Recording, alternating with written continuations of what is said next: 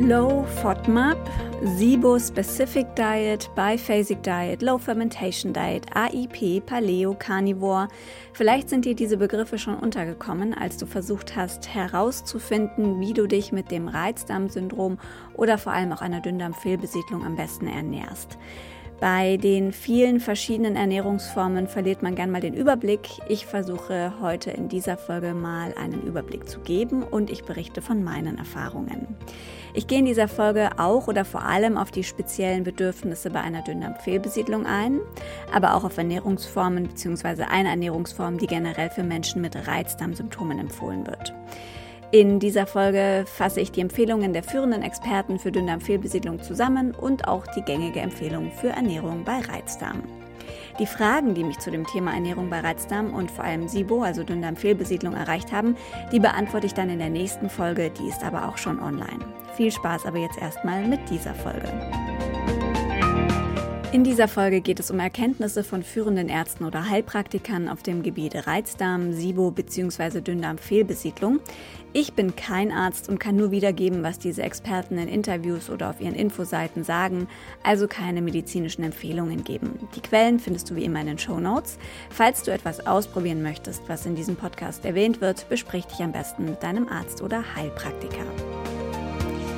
Hallo, eine Sache noch vorab. Wenn du dich jetzt fragst, was ist denn überhaupt eine Dünndarmfehlbesiedlung und was hat das mit Reizdarm zu tun, dann hör gerne mal die Folge 5, wenn der Darm Probleme macht, es könnte SIBO sein an. Da habe ich nämlich diesen Zusammenhang erklärt. Wir starten mit den Ernährungsempfehlungen bei Reizdarmsyndrom bzw. der Ernährungsempfehlung bei Reizdarmsyndrom. Das hilft nämlich oft auch schon etwas, wenn man eine Dünndarmfehlbesiedlung hat. Vielleicht hast du schon mal von der Low FODMAP Ernährung gehört. Tatsächlich ist das die Ernährungsform, die mittlerweile am häufigsten für Reizdarmpatienten empfohlen wird. Sie wird zum Beispiel auch in der neuesten Version der ärztlichen Leitlinie Reizdarm empfohlen. Ganz besonders für Patienten mit Blähungen wird da erwähnt. Die Low-FODMAP-Ernährung schließt bestimmte Stoffe aus, nämlich bestimmte Kohlenhydrate, und zwar fermentierbare Oligo-, Di- und Monosaccharide und bestimmte Zuckeraustauschstoffe, die sogenannten Polyole. Die sind in sehr vielen Lebensmitteln enthalten, also all diese Stoffe. Und die, in denen eben ganz besonders viele FODMAPs sind, die versucht man bei der Low-FODMAP-Ernährung zu vermeiden bzw. zu reduzieren. Hier kommen mal ein paar Beispiele, also wo diese entsprechenden FODMAPs enthalten sind, die eben für sensible Därme schwer verdaulich sind. Also Oligosaccharide zum Beispiel, das sind mittelkettige Kohlenhydrate. Die sind zum Beispiel in Weizen, in Hülsenfrüchten, in einigen Gemüsesorten wie zum Beispiel Zwiebeln. Inulin ist zum Beispiel auch eines. Das gehört zu den Fruktanen und das ist zum Beispiel in Topinambur oder in Pastinaken enthalten. Dann die Disaccharide, also das ist einfach Zweifachzucker. Disaccharid heißt Zweifachzucker und das ist zum Beispiel Laktose in Milchprodukten. Dann gibt es eben die Monosaccharide, das sind die Einfachzucker. Ähm, es gibt viele Einfachzucker, die bekanntesten sind wahrscheinlich Fruchtzucker, also Fructose und Traubenzucker, das ist Glucose. Und die Polyole, die Zuckeraustauschstoffe, die sind teilweise enthalten in künstlichem Zuckerersatz wie Sorbit, Xylit, Maltit oder auch ähm, ja, in einigen Obstsorten und Gemüse. So, und diese Stoffe machen aus dem folgenden Grund Probleme. Wenn diese FODMAPs von Bakterien im Dünn- oder Dickdarm verstoffwechselt werden, dann kommt es zu einem aufgeblähten Bauch, Blähungen und Reizungen im Darm, weil die Bakterien eben ja diese Stoffe aufnehmen, verwerten und dabei Gase entstehen. Nun geht es aber ja nicht jedem Menschen so, dass er Probleme mit diesen Stoffen und Lebensmitteln hat. Experten gehen davon aus, dass das Problem dann entsteht, wenn entweder zu viele Bakterien im Dünndarm sind. Im Dünndarm sollen nämlich eigentlich nur ganz wenige Bakterien sein, anders als im Dickdarm. Und dann eben hier Fermentation stattfindet, die dort nicht stattfinden soll. Das haben wir ganz klassisch bei einer Dünndarmfehlbesiedlung.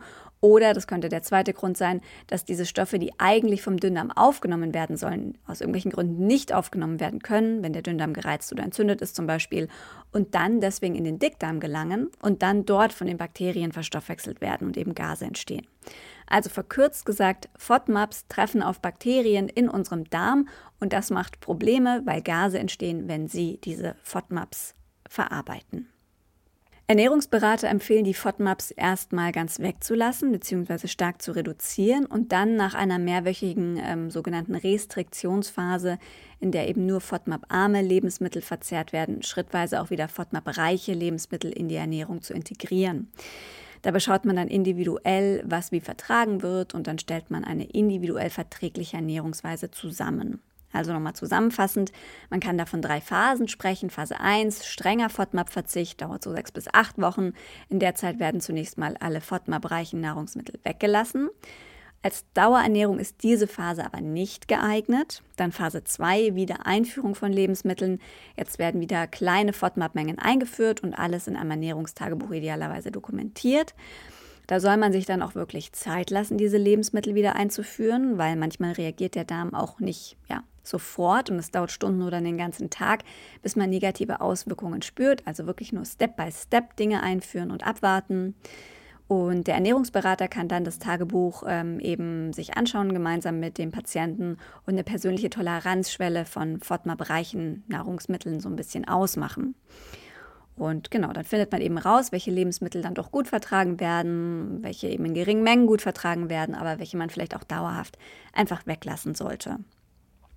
Und so entsteht dann eben, da kommt man in Phase 3 und entsteht ein langfristiger Ernährungsplan.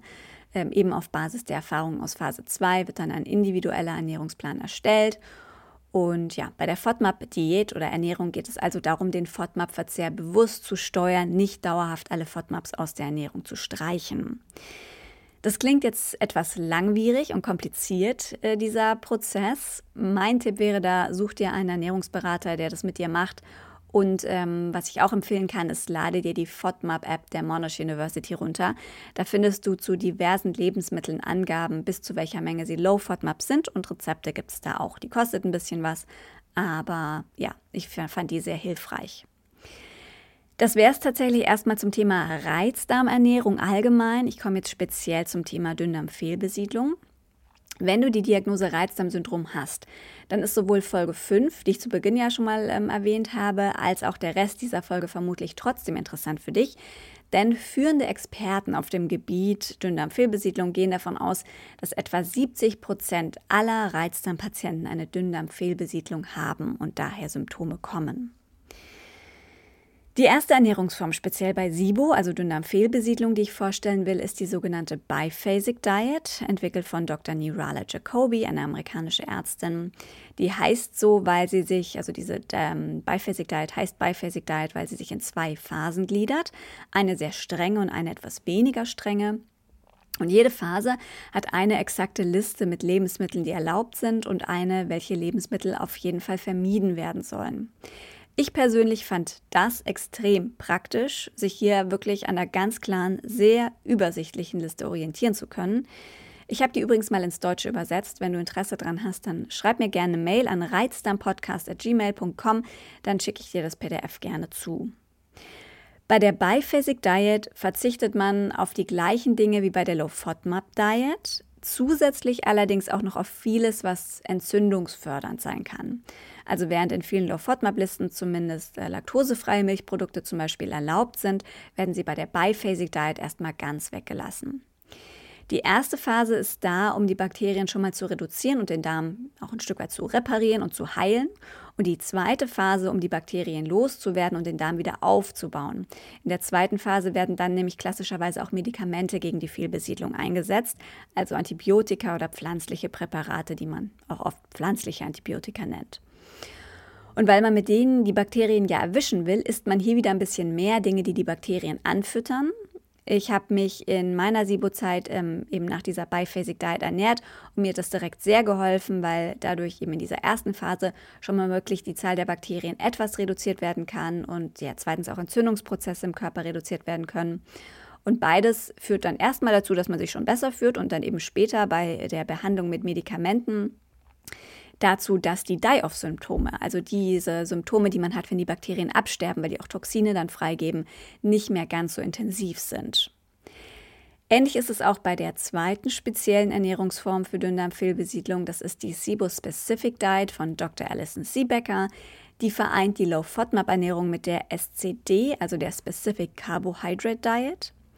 Und nach der SCD wurde ich auch schon gezielt gefragt, darum will ich die auch eben erklären. Die SCD verfolgt im Prinzip den gleichen Ansatz wie die Low FODMAP oder auch die Biphasic Diet, nämlich bestimmte Kohlenhydrate meiden und so Verdauungsbeschwerden lindern oder eben auch sogar vermeiden. Und auch die Grundannahme ist die gleiche, dass eben bestimmte Kohlenhydratverbindungen Probleme im Darm machen. Zwei Unterschiede, äh, zwei entscheidende Unterschiede gibt es aber. Einmal ist das klassischerweise eine Ernährungsform, die beibehalten wird, dauerhaft, die SCD. Das ist bei Low FODMAP und der Biphasic Diet von ihren Erfindern nicht so gedacht. Und der zweite entscheidende Unterschied besteht darin, welche Kohlenhydrate gemieden werden sollen. Bei der SCD ähm, sind das speziell die langkettigen Kohlenhydrate, bei der Low-FODMAP-Ernährung ja verschiedenste, also nicht nur die langkettigen. Langkettige sind zum Beispiel enthaltene Kartoffeln oder Hülsenfrüchten. Die SCD wird von einigen Ernährungsberatern für ganz viele chronische Darmerkrankungen empfohlen, zum Beispiel eben für Reizdarm- und Dünndarmfehlbesiedlung, aber auch chronisch entzündliche Darmerkrankungen, wie zum Beispiel Morbus Crohn. Ähm, da liegt tatsächlich auch meist der Schwerpunkt bei der SCD-Beratung. Chronische Durchfälle, Leaky Gut Syndrom, ähm, auch durchlässiger Darm genannt, und auch bei Zöliakie oder Glutenunverträglichkeit wird die SCD gerne empfohlen. Wie schon gesagt, die SCD wird oft als dauerhafte Ernährungsform empfohlen. Ärzte warnen hier allerdings vor einer Mangelernährung. Generell ist bei der Biphasic Diet, Psibo-Specific Diet und der Low-FODMAP-Ernährung wichtig, dass man es eben nicht dauerhaft macht. Das sind Ernährungsformen, die während einer gewissen Zeit eingesetzt werden können. Die meisten Ärzte und Heilpraktiker sprechen von bis zu drei Monaten und danach wird aber wieder eben das Ganze geändert. Der Grund dafür ist, dass die Lebensmittel, die ausgeschlossen werden, nicht nur die Bakterien im Dünndarm nähren, sondern auch die im Dickdarm, wo wir viele verschiedene gut genährte Bakterien haben wollen. Das Mikrobiom, also die Gesamtheit unserer Bakterien, kann also verarmen, wenn wir wenig von diesen Lebensmitteln essen, die die Bakterien eben ja, füttern wenn wir das zu lange weglassen. Das ist also kein dauerhaftes Konzept. Weil aber viele SIBO-Fälle chronisch sind, hat Dr. Mark Pimentel ein Konzept, das längerfristig funktioniert, das er empfiehlt. Das nennt er die Low Fermentation Diet. Also wir hatten jetzt einfach die Ernährungsformen, die tatsächlich während einer Behandlung eingesetzt werden und kommen jetzt zu einer Ernährungsform, die ja längerfristig für chronische Fälle von Dr. Mark Pimentel ähm, erfunden wurde oder angedacht ist. Hintergrund ist eben, wie gesagt, dass eine Dünndarmfehlbesiedlung für viele Menschen ein chronischer Zustand ist. Das passiert vor allem, wenn nicht herausgefunden wird, was die Ursache der Fehlbesiedlung ist. Dann kann es eben sein, dass die Bakterien sich auch nach medikamentöser Behandlung immer wieder im Dünndarm ansammeln und für Probleme sorgen. Dr. Mark Pimentel sagt, man soll versuchen, so normal wie möglich zu essen. Generell geht es darum, Dinge zu essen, die man als Mensch sehr gut verwerten kann und dafür die wegzulassen, die eher, eher oder nur von den Bakterien verwendet werden. Ein Beispiel dafür, Glucose kann zum Beispiel von uns Menschen verstoffwechselt werden, auch von den Bakterien. Aber weil wir Glucose so schnell aufnehmen, bekommen die Bakterien meistens gar nichts mehr ab. Das kommt natürlich auch immer ein bisschen darauf an, wo die Fehlbesiedlung sitzt, sehr weit oben oder unten im Dünndarm. Aber ähm, Prinzipiell, Glucose können wir gut aufnehmen und wenn wir das sehr schnell aufnehmen, bleibt weniger für die Bakterien da. Das ist übrigens auch der Grund, diese ganze Glucose-Geschichte. Wir nehmen das schnell auf und ähm, eventuell vor den Bakterien. Das ist eben auch der Grund, warum die SIBO-Tests mit Glucose oft negativ ausfallen, obwohl jemand eine Dünndarmfehlbesiedlung hat. Dazu habe ich in äh, den ersten Folgen des Podcasts schon einiges erzählt. Ins Detail bin ich da mit dem Heilpraktiker Philipp Nedelmann in Folge 8 auf SIBO-Testen eingegangen, falls du da mehr zu wissen möchtest. So, also Glucose können wir selber sehr schnell aufnehmen. Anders ist es zum Beispiel bei Sucralose oder Sorbitol. Sorbitol ist teilweise in zuckerfreiem Kaugummi und kann von uns Menschen gar nicht verwertet werden, aber von Bakterien. Bei Gemüse und Hülsenfrüchten sagt Dr. Mark Pimentel bzw. seine Ernährungsform keine Hülsenfrüchte, weil auch die Stoffe enthalten, die wir Menschen überhaupt nicht verwerten können, die aber die Bakterien stark füttern. Ganz besonders rät er von Kichererbsen ab. Generell empfiehlt er bei Gemüse einzelne Sorten zu vermeiden. Das wäre Kohl, Rosenkohl, Brokkoli, Blumenkohl und Blattgemüse, weil das eben sehr gut füttert. Also die Bakterien. Anders als bei vielen anderen Ernährungsformen für SIBO empfiehlt Dr. Mark Pimentel zum Beispiel auch weißes Brot und rät auf Vollkornbrot eher zu verzichten. Also Kohlenhydrate sollen seiner Meinung nach möglichst wenig komplex sein, bei chronischen Fällen eben, sodass unser Körper sie schnell aufnimmt und sie nicht von den Bakterien verstoffwechselt werden. Und er rät zum Beispiel auch von Gluten nicht ab. Meine Heilpraktikerin sieht das ein bisschen anders, die letzten beiden Punkte. Sie sagt langfristig besser kein Gluten oder sehr wenig Gluten und lieber Vollkorn nach der Behandlung. Ihre Begründung ist eben, dass die Bakterien im Dickdarm möglichst gut gepflegt werden müssen, dann was ähm, ja, dann einer generellen Dysbiose im Dickdarm vorbeugen soll. Das heißt, da gibt es einfach unterschiedliche Meinungen, ähm, wo sich allerdings, soweit ich weiß, alle einig sind, die mit SIBO zu tun haben. Ähm, das ist bei dem Punkt, dass man sich nicht überisst und dass man Essenspausen macht, weil die sehr, sehr wichtig sind. Nachts mindestens zwölf Stunden, tagsüber zwischen den Mahlzeiten mindestens vier Stunden und auch keine Snacks zwischendurch. Der Grund für diese Pausen ist die Aktivität des MMC, des Migrating Motor Complex. Der sorgt dafür, dass das Essen im Dünndarm weiter transportiert wird alle 90 Minuten wird er bei gesunden Menschen angestoßen, aber jedes Mal, wenn wir essen, dann pausiert er für eine ganze Weile. Und Menschen, die unter einer Dünndarmfehlbesiedlung leiden, die haben im Normalfall eh ein Problem mit dem MMC. Das kann die verschiedensten Hintergründe haben, zum Beispiel eine Lebensmittelvergiftung, die langfristig ähm, dazu geführt hat, das Thema habe ich in den ersten drei Folgen erklärt. Da geht es um meine persönliche Geschichte, weil bei mir war das höchstwahrscheinlich eben der Fall, dass eine Lebensmittelvergiftung dazu geführt hat, dass ich eine Dünndarmfehlbesiedlung bekommen habe damals. Der nächste Punkt, bei dem ich, soweit ich weiß, also bei dem sich, soweit ich weiß, auch alle einig sind, ist der, dass in Ruhe gegessen wird, ohne Stress, ohne Zeitdruck. Der Körper soll im sogenannten Rest and Digest Modus sein. Dabei ist überwiegend der Parasympathikus aktiv. Parasympathikus und Sympathikus sind Teil unseres vegetativen Nervensystems. Sie sind ja funktionell gesehen meist Gegenspieler. Also wir sind entweder im Rest and Digest, also Ruhen- und Verdauen-Modus, oder im Fight or Flight, also Kämpfen- und Flüchten-Modus. Und damit wir eben gut verdauen können, brauchen wir diesen Ruhemodus. Und den kann man zum Beispiel ganz gezielt durch Atemübungen ähm, heraufbeschwören oder in den kommen. Auf meinem Instagram-Kanal findest du ein Video mit drei Übungen, die helfen können, in diesen Zustand zu kommen. Auch da einfach Reizdarm Podcast bei Instagram. Der nächste Punkt ist, wo sich auch alle einig sind, dass man gut kaut. Also wirklich richtig gut. Das hat verschiedene Gründe. Einmal wirklich die mechanische Zerkleinerung des Essens, damit der Magen weniger zu tun hat. Ein weiterer Punkt ist, dass durch das lange Kauen auch der ganze restliche Verdauungsapparat besser darauf vorbereitet wird, dass da jetzt was kommt, was weiterverarbeitet werden soll. Meine Heilpraktikerin hat mir damals auch noch den Tipp gegeben, zum Essen nicht zu trinken. Ihre Begründung dafür ist, dass die Magensäure durch ein Getränk verdünnt wird, vor allem wenn man eben wenig Magensäure hat und das kann ein Problem sein, sagt sie, gerade bei Patienten, die SIBO haben. Und genau, denn damit funktioniert die Verdauung ihrer Meinung nach im Magen weniger gut. Das Essen gelangt dann nicht so gut vorverdaut in den Dünndarm und kann für Probleme sorgen. Ich persönlich halte mich daran, dass ich beim Essen selber nichts trinke und ich muss auch sagen, dass ich das Gefühl habe, dass es hilft. Ich weiß aber auch, dass manche Ärzte sagen oder die meisten Ärzte sagen, dass das Blödsinn ist.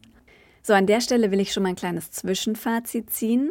Ich habe bisher alle Ernährungsformen genannt, die von den führenden SIBO-Spezialisten oder der Leitlinie Reizdarm empfohlen werden. Das sind auch die Ansätze, die ich persönlich für sinnvoll halte. Ich bin aber keine Ärztin. Ähm, das ist tatsächlich meine Meinung nach allem, was ich zu diesem Thema aber halt recherchiert habe und nach meiner eigenen Geschichte. Ich habe ganz zu Beginn auch Paleo und Carnivore als Ernährungsformen genannt. Ich werde auch immer mal wieder gefragt, was ich davon halte. Und ich muss leider sagen, nichts beziehungsweise nicht so viel. Also bei der klassischen Paleo-Ernährung würde ich noch sagen, das finde ich jetzt grundsätzlich nicht verkehrt. Paleo bedeutet, man isst nur Dinge, von denen man ausgeht, dass sie in der Steinzeit schon verfügbar waren. Diese Ernährung besteht vor allem aus Gemüse, Fleisch, hier vor allem Wild, dann Beeren, Fisch, Eiern, Obst, Kräutern, Pilzen und auch Nüssen. Man vermeidet Milch und Milchprodukte, außerdem Getreide und Getreideprodukte wie Brot und industriell verarbeitete Nahrungsmittel wie Zucker, alkoholische Getränke oder Fertiggerichte oder eben auch Lebensmittel, die erst durch aufwendige technische Verarbeitung genießbar werden, die lässt man eben auch weg. Das beinhaltet viel von dem, was in der Low FODMAP ähm, Diet, in der Biphasic Diet, IEP und SIBO Specific Diet auch getan wird. Darum finde ich es nicht grundlegend falsch bei SIBO oder auch bei Reizdarm äh, generell nicht. Aber sie ist in der Umsetzung oft extrem fleischlastig und das kann für SIBO-Patienten ein Problem sein, wenn sie ähm, einen Magensäuremangel haben tatsächlich oder auch zusätzlich eine Dysbiose im Darm, im Dickdarm mit schlechten Bakterien weil die teilweise besonders gern tierisches Eiweiß verstoffwechseln. Deswegen wäre das jetzt für mich nicht per se die Ernährungsform, die ich wählen würde oder die ich gewählt habe. Bei der Carnivore Diet ernährt man sich nur von tierischen Produkten. Das ist also quasi das Gegenteil der veganen Ernährung, wenn man so will. Im Internet habe ich immer mal wieder äh, von Menschen mit chronischen Darmproblemen gelesen, die damit angeblich sämtliche Symptome losgeworden sind. Das kann ich mir sogar vorstellen, weil auch hier lässt man ja problematische Kohlenhydrate einfach weg. Aber ich halte sie für gefährlich, also die Carnivore Diet, weil die guten Bakterien in unserem Dickdarm, Stand der Wissenschaft heute, ja unter anderem Ballaststoffe benötigen, um zu überleben und um Gutes für uns zu tun und gewisse Stoffwechsel, ähm, gewisse Stoffwechselprodukte zu produzieren, die wir auch brauchen.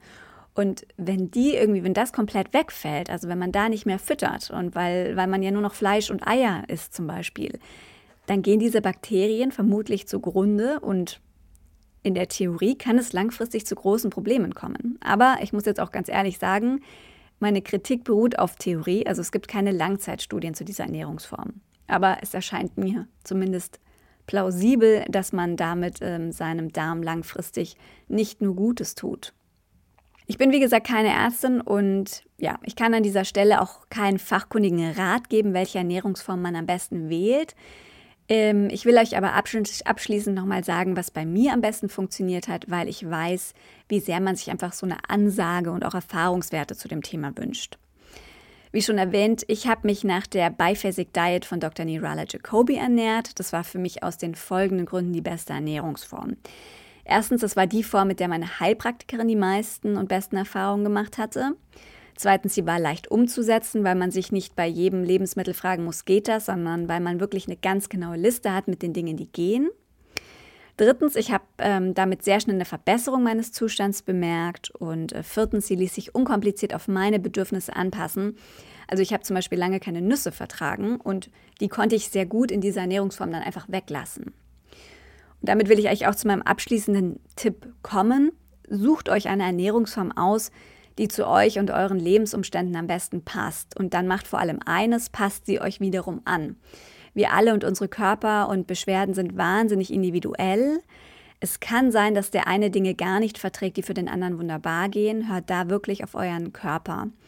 Auch bei SIBO-Patienten gibt es große Unterschiede, was vertragen wird und was nicht. Das hat zum Beispiel damit zu tun, wo im Dünndarm die Fehlbesiedlung sitzt oder auch welche Begleiterkrankungen und Unverträglichkeiten es einfach gibt. Da übrigens noch ein Tipp am Rande, die Biphasic Diet gibt es mittlerweile auch als histaminarme Variante und auch eine vegane Variante. Bekommt man beides, soweit ich weiß, auch noch immer kostenfrei auf der Homepage von Dr. Nirala Jacobi. Das war's für diese Folge. In der nächsten kommen dann die Antworten auf eure Fragen rund um das Thema Ernährung. Wenn ihr Feedback zu dieser Folge oder dem Podcast generell loswerden möchtet, dann schreibt mir sehr gerne bei Instagram, auch da einfach Reizdarm Podcast, wie gesagt. Und falls ihr den Podcast über Apple Podcasts hört, hinterlasst auch da gerne eine Bewertung und einen Kommentar. Bis dahin, macht's gut.